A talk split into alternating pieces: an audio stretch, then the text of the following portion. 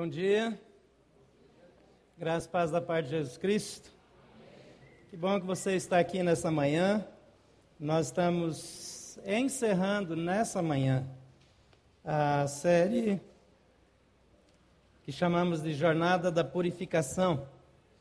É, durante algumas semanas temos lido, acompanhado as mensagens, discutido nas nossas casas e colocado em prática é, um exercício de espiritualidade, um exercício de purificação, uma busca intencional da graça de Deus na nossa vida diária, para que nós tenhamos uma vida simples, mas que glorifique o nome de Jesus Cristo.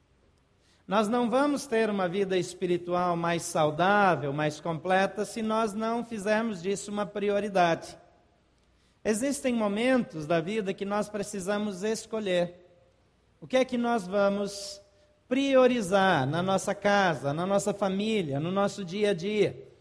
E nesses dias, eh, nós verificamos, tivemos várias abordagens eh, durante a leitura e também nas mensagens e nos grupos familiares eh, de como nós podemos ter uma vida melhor. Quando nós mantemos o foco, a concentração, ela tem um poder extraordinário de gerar mudanças. Agora é interessante que você não vence velhas práticas sem colocar práticas novas no lugar se você não substitui aquilo que não era bom por algo melhor, com o tempo você vai voltar a fazer de novo. Nós perdemos muita coisa, nós eh, deixamos de observar determinadas coisas porque nós não damos a devida atenção. Vamos fazer um, um exercício rápido aqui. Dá uma olhada na pessoa que está do seu lado, uma olhada rápida aí. Dá uma olhadinha para ela. Ok? Olhou bem? É só uma pessoa. Dê uma olhadinha aí. Agora, olha para longe dela, por favor. Vira o rosto para longe da pessoa que você olhou. Olha em outra direção e muda alguma coisa. Tira uma pulseira, tira um anel, tira um óculos, faz alguma coisa diferente aí no seu corpo. Agora, rapidinho. Pode tirar agora mesmo. Já mudou? Está pronto? Ok, agora a pessoa pode olhar de volta e ver se descobre qual foi a coisa que mudou. Quantos acertaram? Levante a mão aí. Quem acertou? Quem errou? Quem não acertou? Levanta a mão. Ok. Vocês percebem que a observação não é exatamente o nosso forte. Tudo bem? Agora o que é que você fez? Qual foi a próxima atitude? Quem já colocou de volta o que tinha mudado? Levanta a mão. Essa é a tendência. A gente faz uma mudança, mas depois que passou o momento de concentração, imediatamente a gente volta para o velho sistema. Quem trocou o relógio de pulso já pegou e pôs de volta. Não dá para ver em qualquer um? Dá. Mas essa tendência, só um exercício rápido, mas é uma tendência de voltar sempre para o mesmo caminho. Quem foi que não mudou nada quando eu pedi para mudar? Levanta a mão. Quem não fez, não mudou nada, não trocou nada. Pode levantar a mão, não é pecado, não. Está tudo certo. Levanta a mão. Levanta bem alto e olha em volta para você ver quanta gente não mudou nada. Não é que isso seja uma, uma coisa tão oficial que eu vou dizer aqui. Eu não posso só com base em uma experiência chegar nessa conclusão. Mas uma boa parte de nós tem uma grande resistência a mudanças. Então nós não gostamos nem de seguir uma instrução simples assim, porque alguns não fizeram porque não deu tempo, outros não entenderam direito, outros porque não querem fazer mesmo, porque não gostam. Quando eu saio do meu ambiente de conforto, normalmente isso me torna é, assim me deixa desconfortável. E nós não gostamos de ficar desconfortáveis. Deve ter gente que abandonou a leitura do livro. Eu não vou pedir para levantar a mão. E tem menos gente hoje do que começou. E normalmente é porque nós não queremos fazer as mudanças necessárias na nossa vida. Então eu prefiro não ser lembrado do que está errado. É igual a pessoa que pega uma doença e finge que não está doente. A pessoa que com dor e finge que não dói. É mais difícil de fazer isso quando é uma dor física. Mas quando é uma dor da alma, tem muita gente que faz de conta que não dói. Eu nem ligo que a pessoa não fala mais comigo. Eu não me importo que ela se desvia de mim. Eu não me importo que a pessoa me rejeite. Mas lá no fundo, eu sei que eu estou mentindo para mim mesmo. E mentindo para mim mesmo, mentindo também para as outras pessoas. Mas nós somos desse jeitão. Agora eu queria informar você que Deus está mais interessado nas, no seu crescimento do que no seu conforto. Diga isso. Deus está mais interessado em meu crescimento que em meu conforto. Ficou meio confuso, né? Eu achei que você ia conseguir falar a frase toda. Eu vou repetir depois você fala. Deus está mais interessado em meu crescimento que em meu conforto. Pode falar? Porque às vezes a gente acha que a vida cristã, ela é uma proposta para que eu tenha uma vida confortável. Sinto decepcionado. Não é essa a intenção de Deus. A resistência a mudanças não é necessariamente uma característica ruim, mas ela traz dificuldades para a minha vida. Ela vai se refletir em problemas no casamento, em problemas na educação dos meus filhos, ela vai se refletir em sistematização engessada do meu sistema de vida. Então eu engesso a minha vida e tudo que está fora daquele, daquelas minhas caixinhas me incomoda. E eu passo a perder a paz, eu começo a ficar rabugento, eu começo a brigar com as pessoas ao meu redor. Aí Deus precisa passar e dar um tapa embaixo das minhas caixinhas para que elas se baguncem todas. Aí desestrutura tudo. Aí vem um evento que desestrutura a minha vida. Aí eu vou lá e eu me esforço para organizar tudo de novo, quando está tudo bonitinho. Aí Deus só sopra de novo para jogar para cima. Porque sem mudanças na minha vida, sem que eu saia da minha zona de conforto, sem que eu tenha é, é, o desprazer de me sentir desconfortável, eu não cresço. Eu conheço alguns líderes, alguns dos líderes de algumas das maiores igrejas do mundo. Não de todas, naturalmente. E uma coisa que eu tenho ouvido quase que com unanimidade é que os dias de maior necessidade na vida da igreja, de maior falta, de maior dificuldade financeira, foram também os dias de maior criatividade, dedicação e crescimento. O conforto, ele traz para a nossa vida uma acomodação. E nós perdemos a grande oportunidade de nos tornarmos dia a dia mais parecidos com Jesus. Enfatizamos nessa série várias áreas que nós precisamos de purificação. Hoje queremos finalizar falando acerca da purificação do autocontrole e da autoconfiança. Tem a ver com os pequenos exercícios que fizemos. Eu não gosto de perder o controle. Porque eu sou treinado desde criança a ter autocontrole, a ser disciplinado. E a proposta do Evangelho é que eu abra mão do controle e eu renda o controle da minha vida a Jesus. Só que isso não faz muito sentido. Como que eu abro mão da minha estrutura, do meu controle, e eu me rendo a alguém que eu não vejo, que eu não sei o que ele vai fazer? que não senta para discutir as opções comigo. Porque uma coisa é nós negociarmos uma posição. Outra coisa muito diferente é render, é abrir mão, é ceder o controle. Nós gostamos de controlar na direção do carro, às vezes a pessoa sentada ao lado quer controlar também, né? Quem tem alguém que anda do seu lado que sempre quer decidir como é que você vai dirigir? Levanta a mão aí. Deus abençoe, que Deus te dê graça extra na vida. Precisa muito. Algumas pessoas elas têm necessidade de controlar todo mundo. Imagina uma proposta onde Deus quer que eu abra a mão do controle. A outra questão aqui é a autoconfiança. Porque eu aprendo que se eu sou autoconfiante, se a minha abordagem é uma abordagem autoconfiante, as pessoas também vão confiar em mim. Isso me abençoa profissionalmente. Isso me ajuda a ter mais clientes. Isso faz com que o meu chefe confie em mim. Só que nós levamos isso para todas as áreas da vida.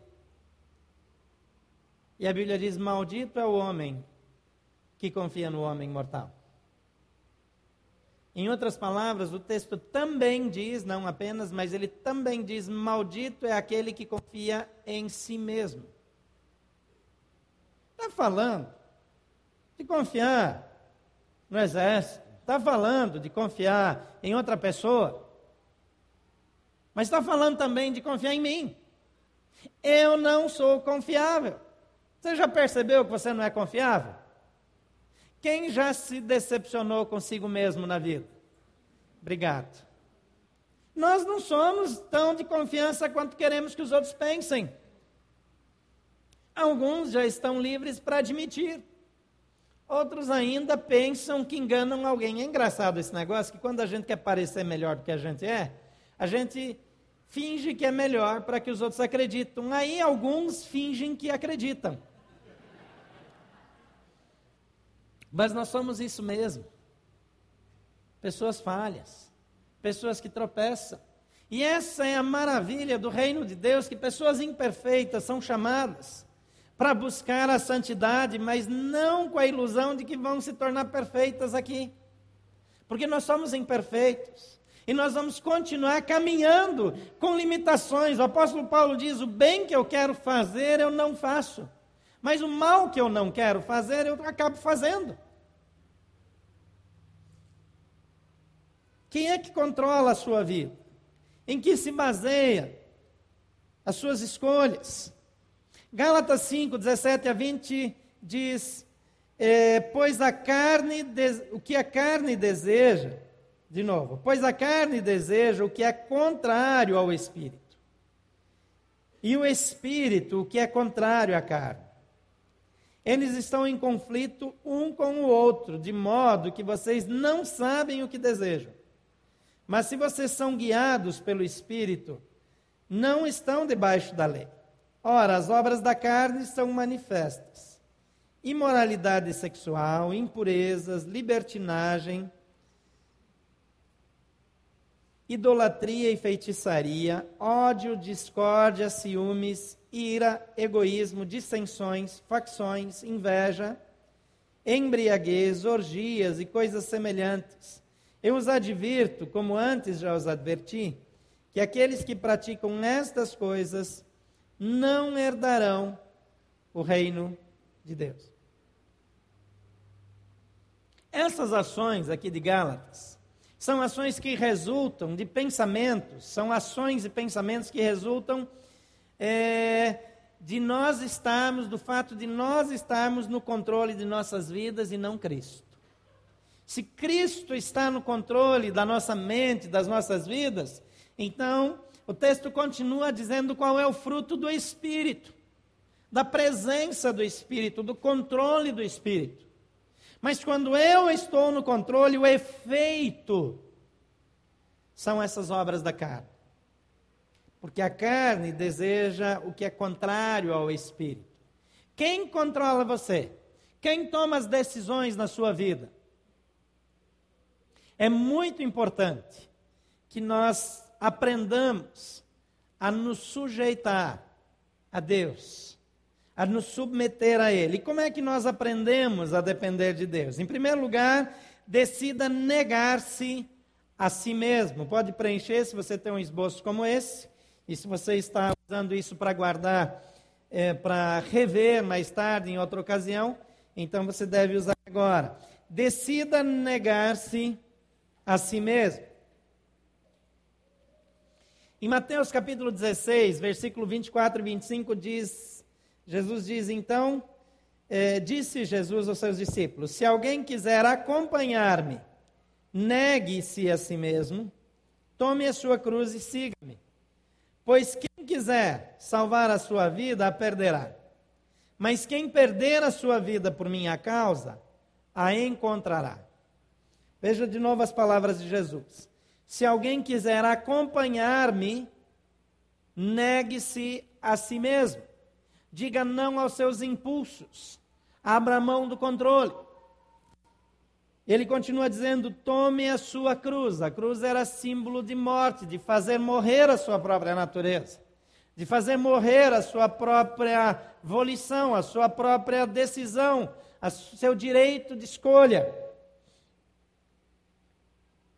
Tome a sua cruz e siga-me, pois quem quiser salvar a sua vida perderá. Mas quem perder a sua vida por minha causa, esse encontrará. Em Romanos 6,6 ainda diz: Pois sabemos que o nosso evangelho, que o nosso velho homem foi crucificado com ele, para que o corpo do pecado seja destruído e não mais sejamos escravos do pecado. O que Paulo está dizendo, o que Jesus está dizendo também, é que nós precisamos fazer morrer a nossa natureza carnal.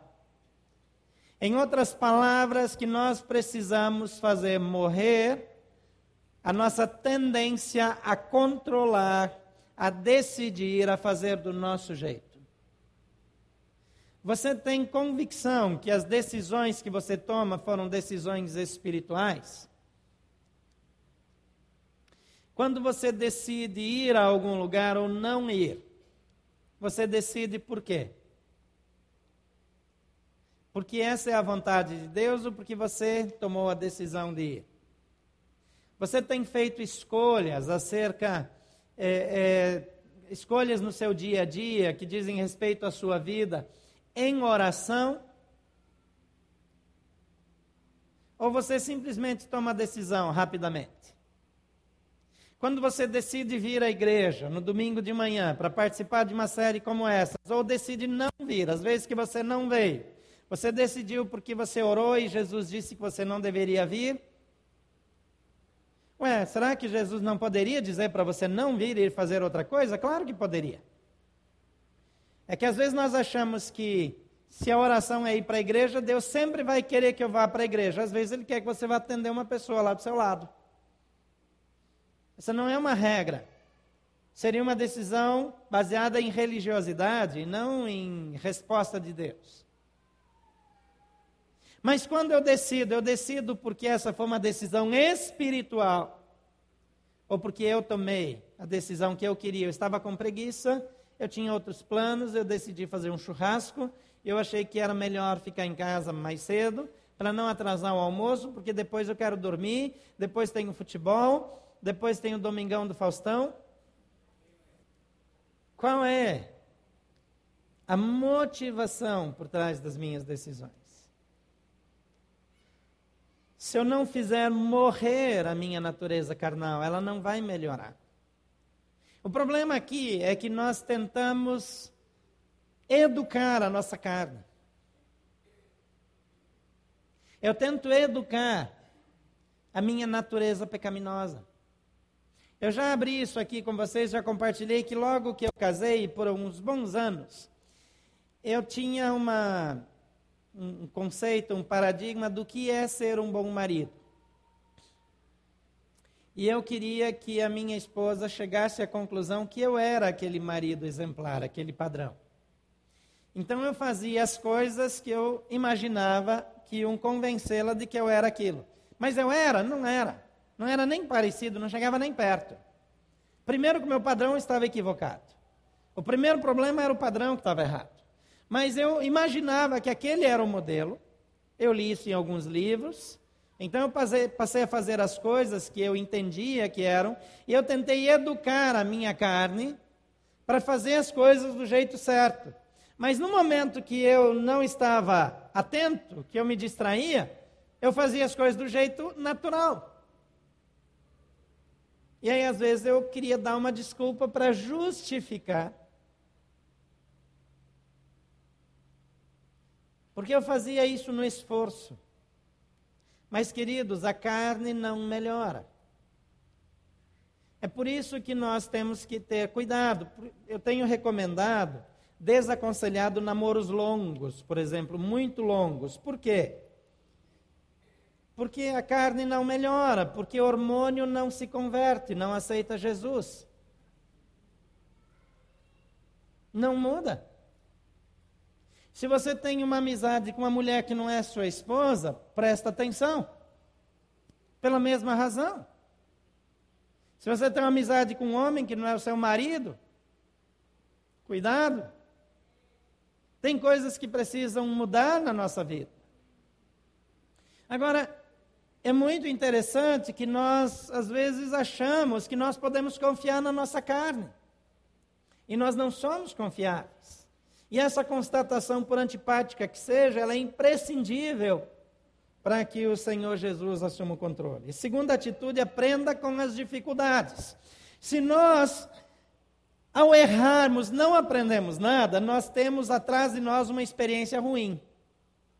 Mas se nós aprendemos, se nós crescemos, aquela experiência ela tem um valor. Ela contribuiu para o nosso crescimento. Tem pessoas que só acumulam experiências ruins que parece que apanham a vida inteira e não aprendem. Tem gente que ano após ano luta com os mesmos pecados. Continua tropeçando nas mesmas coisas. As brigas do casal são pelos mesmos assuntos. As falhas são as mesmas. As escorregadas são as mesmas. 10 anos, 20 anos, 30 anos. Nós precisamos aprender a errar em coisas novas. Ser criativos nos erros. Porque se nós estamos errando uma vez em cada coisa, a gente está aprendendo e crescendo, pelo menos nós estamos nos desenvolvendo. Agora, voltar para as mesmas falhas, tempos em tempos, é muito ruim, é muito negativo. É sinal de falta de crescimento. Provérbios 17, 3 diz: O crisol é para a prata e o forno é para o ouro, mas o Senhor prova o coração. Até os metais precisam passar por processo de depuração. E Deus permite que nós também passemos por dificuldades. Para que nós não continuemos iguais. Se você é previsível, é sempre igual, é sinal que não está crescendo. 2 Coríntios capítulo 12, versículo 10 diz: Por isso, por amor de Cristo, regozijo-me nas fraquezas, nos insultos, nas necessidades, nas perseguições e nas angústias. Pois quando sou fraco, é que sou forte. Vamos ler juntos?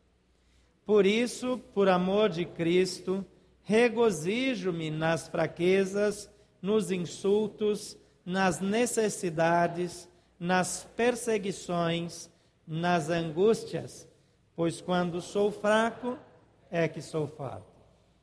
Isso é verdade na sua vida? Claro que não. Claro que não. Ou você vai tentar me enganar aqui? Claro que não é. Pode ser de vez em quando, por algum período. Mas você é insultado, você fica alegre, você diz: Senhor, que bom que eu fui insultado. Como eu aprecio ser insultado. Quando é perseguido, quando mentem sobre você, você agradece a Deus. Não é que Paulo é, fosse esquizofrênico, não. É, que gostasse de apanhar, é, é sadomasoquista, né? Sofrimento era uma coisa boa para ele, o masoquismo era parte do seu temperamento. Não. Mas, ele diz: Eu sei que essas coisas contribuem para o meu crescimento. Eu sei que nas minhas fraquezas eu cresço. Eu sei que quando eu sou consciente das fraquezas, eu dependo mais de Deus e nele eu sou fortalecido. Então, uma mudança de disposição em relação às dificuldades é imprescindível. Se você hoje passa por tribulação, se hoje você tem problemas financeiros, se hoje você tem problemas é, de relacionamento, é hora de agradecer a Deus pela oportunidade de crescer. Os chineses, que a escrita deles é totalmente diferente da nossa, eles, a palavra crise deles, o termo crise, a ideia de crise, porque eles, eles juntam duas figuras, uma que representa perigo e outra que representa oportunidade, para definir crise. As dificuldades são sempre oportunidades de galgarmos em novos caminhos e conquistarmos posições melhores. Mas nós precisamos ter a reação correta. Então aprenda com as dificuldades. Pare de murmurar. Pare de reclamar.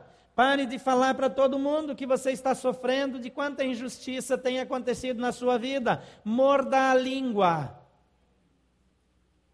Porque tem gente que pensa que está sempre no conceito judaico diante do muro das lamentações.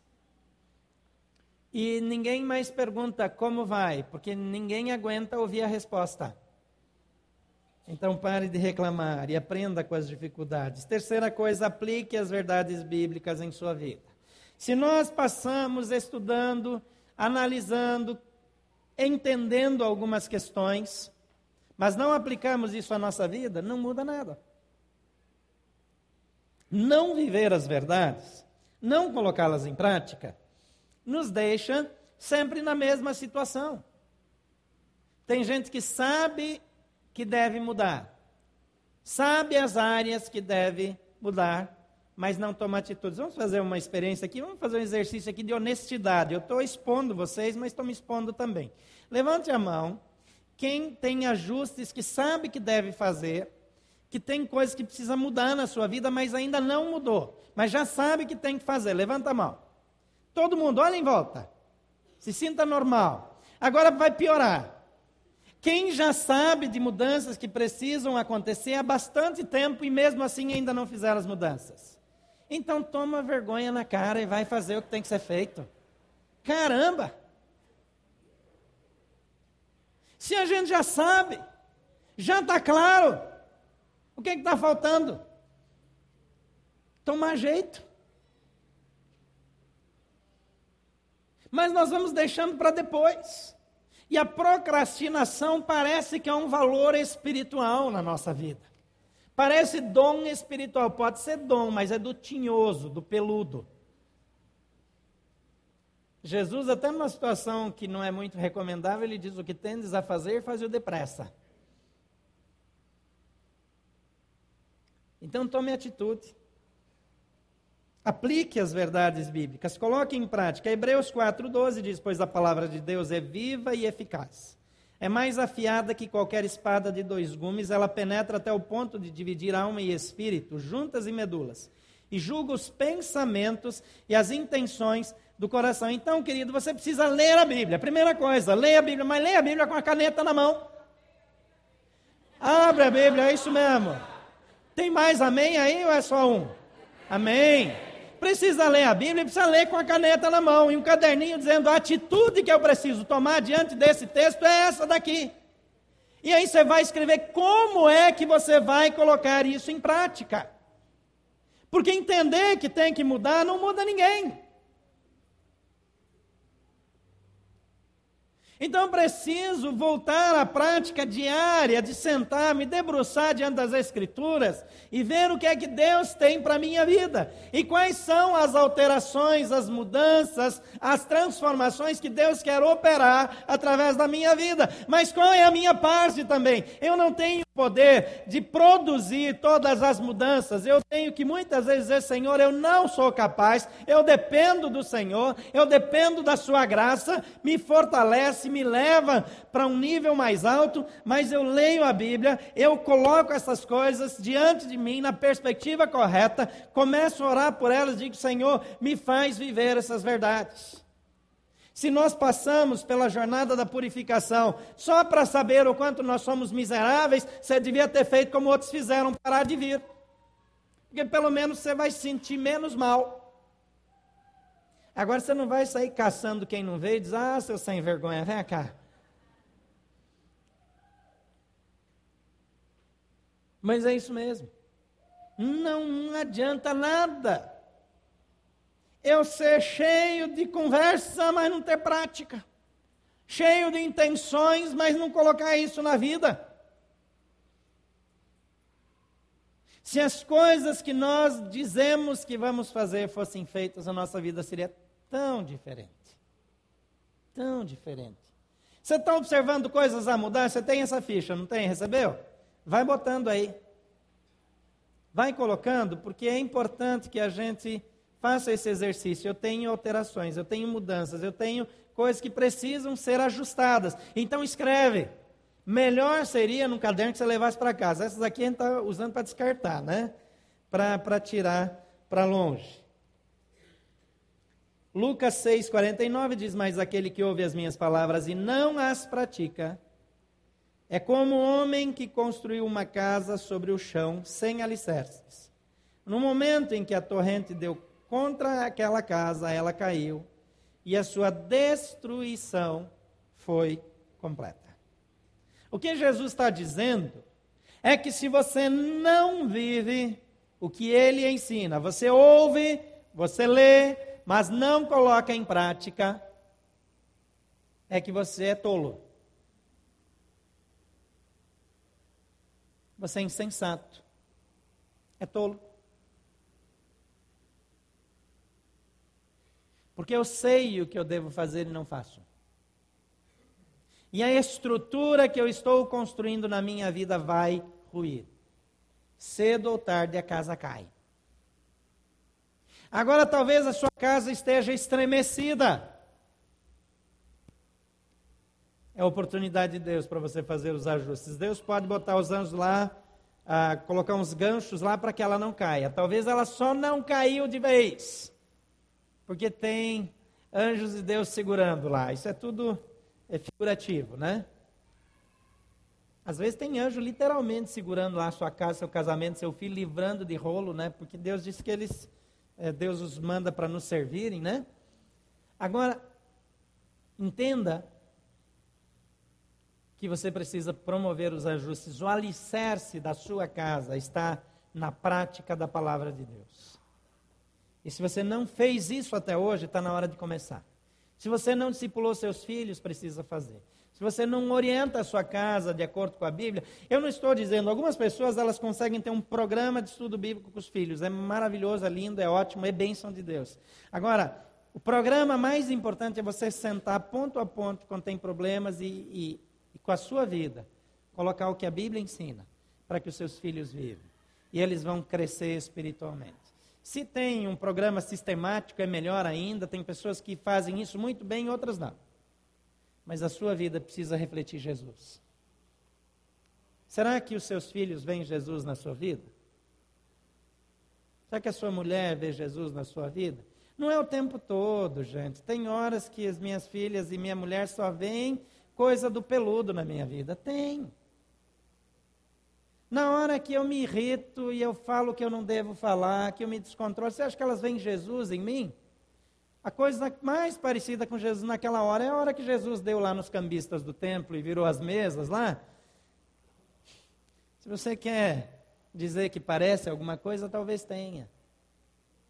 Tem horas que eu reajo dentro de casa de um jeito que não, Jesus não está estampado na minha vida. Mas na hora que eu volto atrás e peço perdão e faço os ajustes, e abraço as minhas filhas e converso com a minha esposa, e eu promovo as mudanças na minha vida necessárias, elas veem que a presença de Jesus está em mim. Todos nós falhamos em determinados momentos. A questão não é essa. A questão é que eu faço com as minhas falhas. Aquele que ouve e pratica é sábio, aquele que ouve e não pratica é tolo. Em quarto lugar, aprenda a identificar é, tentações e provações. Eu não vou ler os textos aqui, você pode ler depois, Tiago capítulo 1, 13 a 15, Tiago 1, de 1 a 4, e 2 Coríntios 12, de 6, de 9 a 10. Ah, o que, é que esses textos falam? O conceito de Tiago é que ninguém diga que é tentado por Deus. Tentação vem do diabo. Tentação é presente na minha carne. Tentação é, é, é, de fonte do pecado, ou o diabo ou eu mesmo. Porque eu sou pecador, a carne não melhora, então eu continuo tendo essas inclinações para o pecado. Quando eu sou tentado, eu preciso reagir imediatamente. Eu preciso tomar uma posição. Eu preciso tomar uma atitude. A Bíblia diz: resistir ao diabo e ele fugirá de vós. Ele vai fugir. Agora, quando Deus está permitindo uma prova na minha vida, uma dificuldade, uma, um problema real, quando eu passo por uma enfermidade, quando eu tenho que lidar com pessoas muito difíceis, quem conhece pessoas não amáveis que precisa conviver com elas quase todos os dias? Deus abençoe. Tem gente que a presença delas já é uma aprovação, não tem? Tem gente que só a graça de Deus. Porque parece que ela foi feita de um material reagente a você.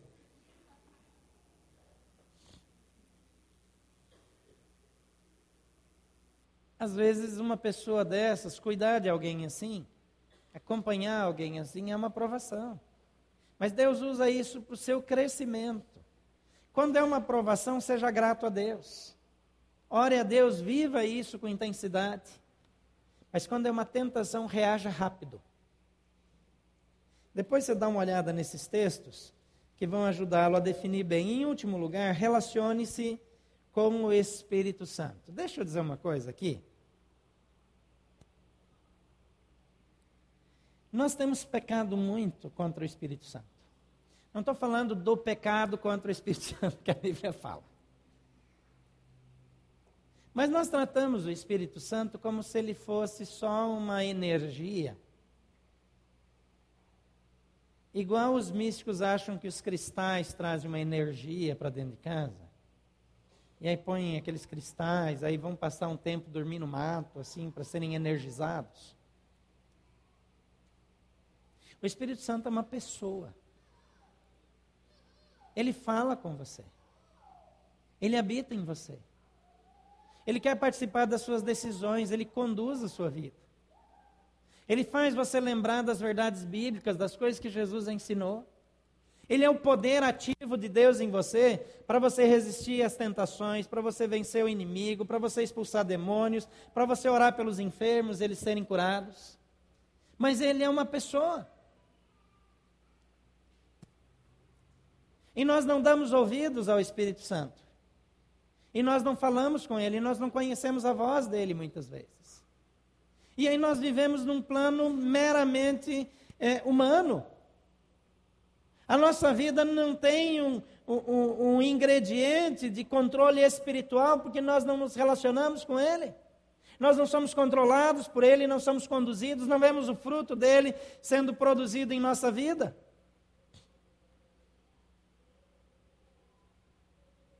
Porque nós não o conhecemos, não andamos com Ele. Romanos 8,14 diz: Porque todos os que são guiados pelo Espírito de Deus são filhos de Deus. Então, você só é filho de Deus se você é guiado pelo Espírito de Deus. Agora, veja bem, não vamos fazer confusão aqui, esse é um texto é, é, que isoladamente pode dar margem a má interpretação. Tem muito cristão que não é espiritual e que não está sendo guiado pelo Espírito de Deus. Mas o Espírito de Deus, ele passa a ser o guia de todos aqueles que recebem a Jesus. Agora, eu obedeço ou não esse guia ainda é uma outra decisão. Isso aí é, é, é, é poderia ser separadamente, isoladamente, dar uma má interpretação. Mas o fato de você ser filho garante que você tem o Espírito como guia, que ele é um guia à sua disposição. Vou mudar a frase. Agora, porque ele está à sua disposição, não significa que você o segue. Ele não obriga você, ele não toma você. Quem faz isso são os demônios. Os demônios tomam uma pessoa e ela faz o que ela não quer. Mas o Espírito não. O Espírito, ele respeita o seu livre-arbítrio. Ele respeita a sua vontade. Romanos 8, de 5 a 6 diz: Quem vive segundo a carne tem a mente voltada para o que a carne deseja, mas quem vive de acordo com o Espírito tem a mente voltada para o que o Espírito deseja. A mentalidade da carne é morte, mas a mentalidade do Espírito é vida e paz. Você quer se dar bem na vida? Quer ter um bom relacionamento com os filhos, um bom casamento? Quer ser um profissional bem-sucedido, quer ser alguém que tem relacionamentos saudáveis, que tem uma vida bonita, uma vida digna, tenha um relacionamento com o Espírito Santo, deixa ele conduzir, orientar, iluminar a sua mente. Porque senão os pensamentos são humanos e pecaminosos. Mas muita gente acha que relacionamento com o Espírito Santo é coisa de gente mística ou pentecostal. está em pecado. Quem pensa assim? No mínimo, pecado de negligência espiritual. Porque o Espírito está vivo e ativo nos nossos dias hoje. A maneira como você se relaciona com Ele, a, a, a, a maneira como Ele se manifesta é uma outra conversa. O jeito que as coisas vão acontecer é outra discussão. Agora, eu preciso ter um relacionamento com o Espírito Santo de Deus, ouvir a Sua voz e andar com Ele. Efésios 5, 18 e 19 diz: Não se embriaguem com vinho que leva à libertinagem, mas deixem-se encher pelo Espírito. Em outras palavras, embriaguem-se no Espírito Santo, falando entre si com salmos, hinos e cânticos espirituais, cantando e louvando de todo o coração. Quais são as conversas das rodinhas que você frequenta? Salmos, hinos, cânticos espirituais. São palavras que edificam, são críticas, são maledicências, são acusações, são fofocas. Se você é guiado pelo Espírito, se você está cheio do Espírito, o que permeia suas conversas são salmos, hinos, cânticos espirituais, cantando e louvando de coração ao Senhor. Qual foi a última vez que você se reuniu só para compartilhar os grandes feitos de Deus na sua vida? as descobertas que o Espírito Santo te levou a fazer na leitura da palavra, as vitórias espirituais na sua caminhada na luta contra o pecado. É isso que precisa a nossa vida. Se você quer abrir mão do autocontrole e da autoconfiança e passar a depender de Deus, decida negar-se a si mesmo, aprenda com as dificuldades, aplique efetivamente as verdades bíblicas em sua vida Identifique, saiba a diferença entre tentação e provação para reagir adequadamente a cada uma delas e passe a relacionar-se ativamente com o Espírito Santo de Deus. Quais são as falhas que ainda estão na sua vida?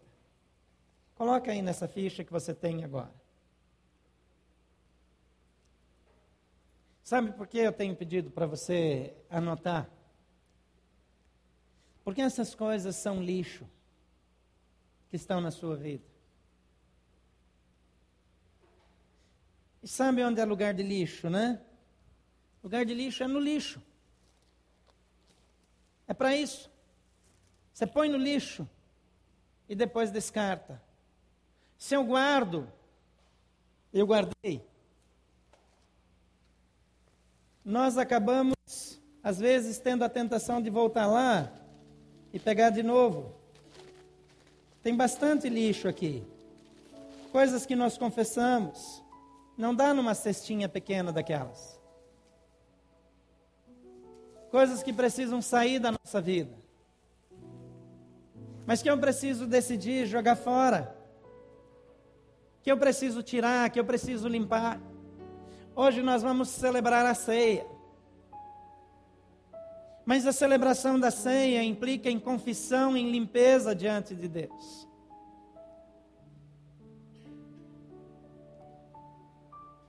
Se você tem confissões para entregar, se você está desse lado, desse corredor, quero que você jogue aqui. Quem está lá do outro lado, eu já pedi para ter alguém lá com uma cesta, tinha duas pessoas, mas só precisa uma do lado de lá. Eu queria que você colocasse na cesta, depois a gente vai jogar aqui também. Agora, quando você receber, quando você entregar, vai ter alguém para te entregar uma ficha como essa de volta. Eu queria que você pegasse aqui, pode sair do seu lugar e pode começar a trazer. Felipe vai estar recebendo daquele corredor entregando a fichinha. Então você pode retirar ali. E quem colocar aqui, não vai embora sem pegar aqui essa ficha. Se você entregou, pega uma ficha dessa antes de voltar, pode ficar no corredor. Isso. Porque a Bíblia diz que os meus pecados, eles já foram perdoados. Eu já fui limpo pelo sangue do Cordeiro. Ele trata dos meus pecados. E Ele me dá de volta uma vida limpa, perdoada, purificada. Ele diz: dos seus pecados eu não me lembrarei jamais. Porque Jesus Cristo, Ele já limpou, Ele já purificou, Ele já tratou na minha vida. Coloca diante do Senhor.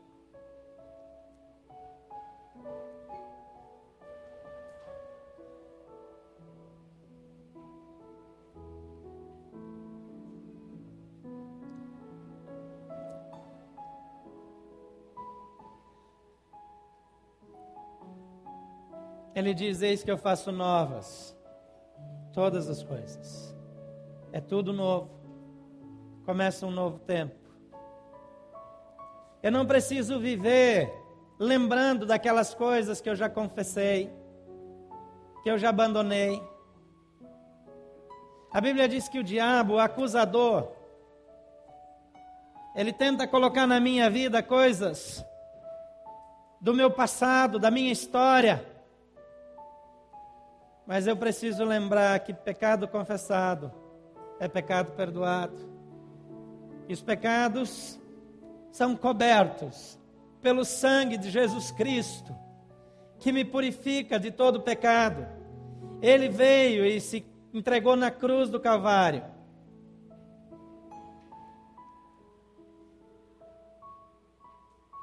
Para que o seu sangue lavasse os meus pecados para que aquilo que antes era minha história, aquilo que antes fazia parte da minha vida, seja visto agora através do filtro do sangue de Jesus Cristo, derramado na cruz do Calvário.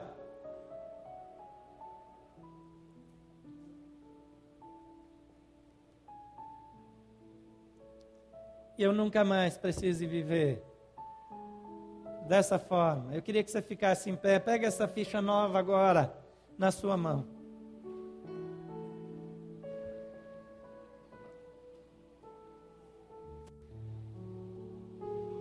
Pode me dar essa. Todo lixo nós descartamos, colocando diante do Senhor. Nós vamos incinerar isso para que ninguém nunca possa ver porque é aquilo que é colocado diante de Deus. Toda sujeira, ela precisa ser jogada fora, ela precisa sair da minha vida.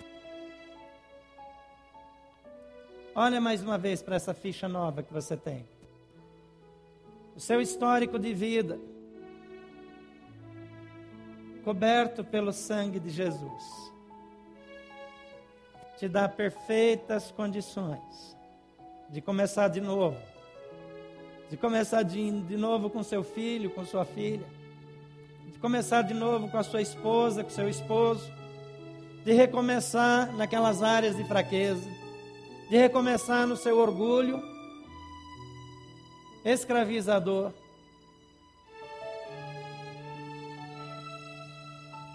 Diga comigo, Senhor Jesus, eu reconheço que o Senhor morreu, morreu na cruz por meus pecados, que o Senhor morreu e derramou seu sangue, para que eu não precise mais lembrar das coisas erradas que eu fiz.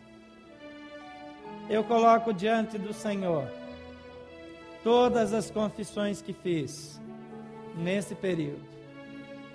E eu declaro que eu creio no Senhor, que o efeito do sangue vertido na cruz me purifica de todo pecado.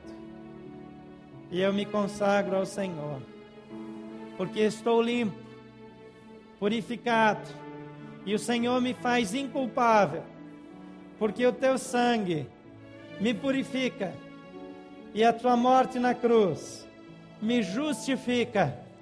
Eu não preciso mais ser escravo do pecado, porque em ti eu sou uma nova pessoa, nascida de novo, remida, lavada no sangue do Cordeiro. Em nome de Jesus.